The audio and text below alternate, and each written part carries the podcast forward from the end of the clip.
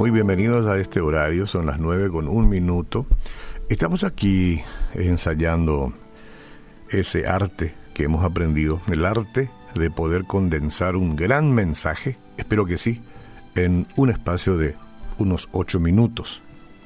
Cuestión de redimir el tiempo y de respetar el tiempo de ustedes también, que apartan a veces un espacio para quedar aquí exclusivamente.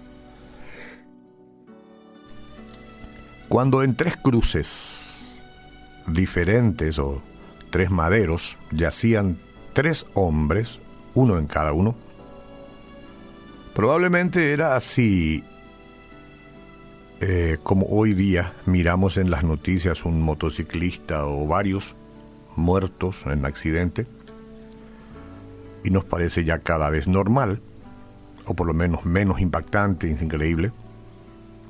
Lo digo con pinza, ¿eh? Porque siempre será un, tema.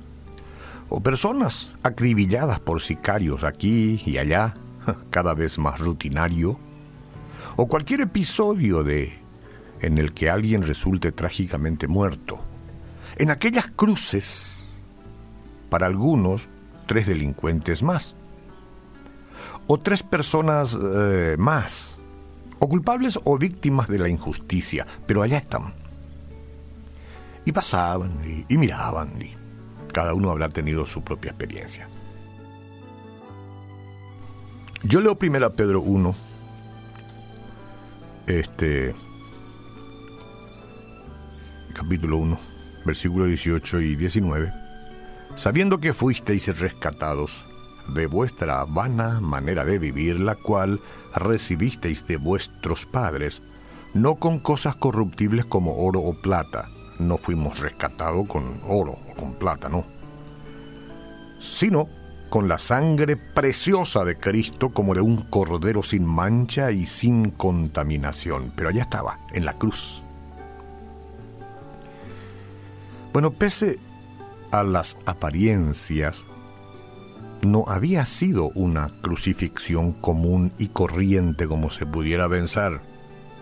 Aquellos transeúntes podían haber pensado que tres hombres estaban simplemente pagando el castigo por sus delitos. Pero estaban teniendo lugar hechos de gran importancia. Oh, de gran importancia. El pecado estaba siendo juzgado.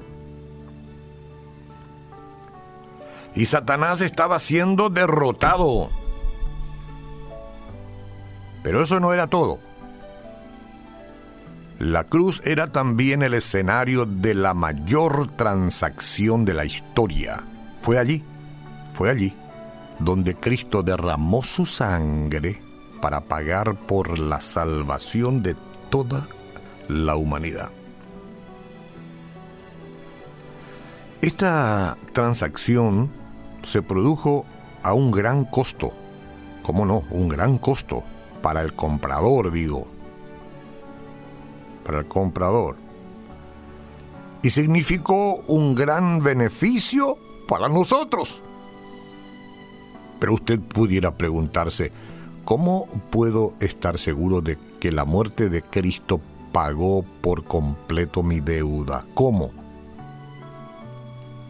Y la respuesta está en la resurrección. Jesús había dicho una y otra vez que se levantaría de los muertos. Parecía una expresión arrogante e increíble, ¿no? Bueno, era increíble de hecho para muchos y lo sigue siendo para muchos otros hoy. Pero ahí hay unas cuantas citas bíblicas que si usted tiene tiempo puede anotarlo. Mateo 16, 21, Juan 2, 19, Juan 10, 18. Jesús dijo una y otra vez que se levantaría de los muertos y cumplir esa profecía no era un logro pequeñito. Imagine la reacción de los que fueron testigos de su muerte cruel y luego lo vieron vivo. Bueno, aquí para nosotros es la fe la que debe actuar la fe. Y esa fe viene a nosotros a través de la lectura de la palabra de Dios, de escuchar esto que estamos diciendo. Ahí es cuando la fe ingresa gracias a la presencia del Espíritu Santo y entonces podemos ir a la Biblia desde el comienzo y hasta el fin con el tiempo que usted tenga y verá cómo Dios le habla y le da a entender que todo esto que sucede, que sucedió y que pareciera que es un presente continuo, lo vivifica y le da nuevo sentido a su vida, señora, señor. Estuvo muerto de manera cruel y luego lo vieron vivo. Muchos lo vieron. Y hoy yo llegué al punto de decir que no necesito verlo en persona para creer. Eso tiene que ver con la fe. Y no es una cuestión de este, exclusividad. Todo el que lee la Biblia y se deja instruir por ella tendrá la misma experiencia. Ya no necesito estar en el mismo momento con Jesús y sus discípulos y todas las cosas eh, experimentando como en su momento mismo, digo, en su, con, con los contemporáneos, para creer, porque la Biblia es presente, constante. Entonces, el regreso de Cristo a la vida fue la manera del Padre de demostrar que había aceptado el sacrificio que Él hizo por nosotros. Aceptó su sangre es la que puede limpiarnos de todos nuestros pecados si vamos a Jesús. Fue la proclamación de Dios al mundo de que la deuda por el pecado había sido pagada en su totalidad. Además, la resurrección es nuestra garantía de que se puede confiar todas las promesas que Dios ha hecho, en todas. Que se confíe o no es un asunto de nosotros, pero se puede confiar. En la Semana Santa se escucha hablar de la Pascua. La Pascua de Resurrección es una noticia maravillosa, señores. Dios ha destruido el poder del pecado y de la muerte. Tenemos a Jesús en el corazón, tendremos el poder de decir no al pecado. Si no tenemos a Jesús en el corazón, seguimos siendo como zombies, andando por el mundo, yendo, seguramente hasta que nuestra autonomía termine.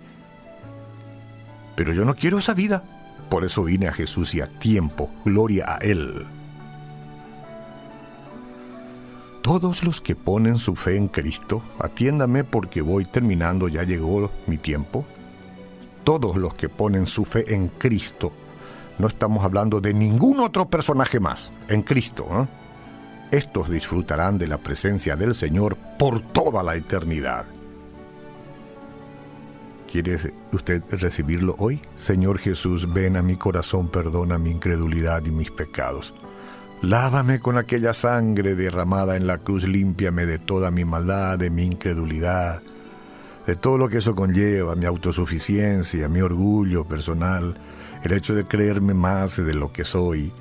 Yo hoy quiero entender que solamente soy una criatura tuya, que he errado en la vida y que por la misericordia que se me da en la cruz hoy puedo ser limpio de todos mis pecados y nacer de nuevo. Aleluya, qué gran Salvador tengo.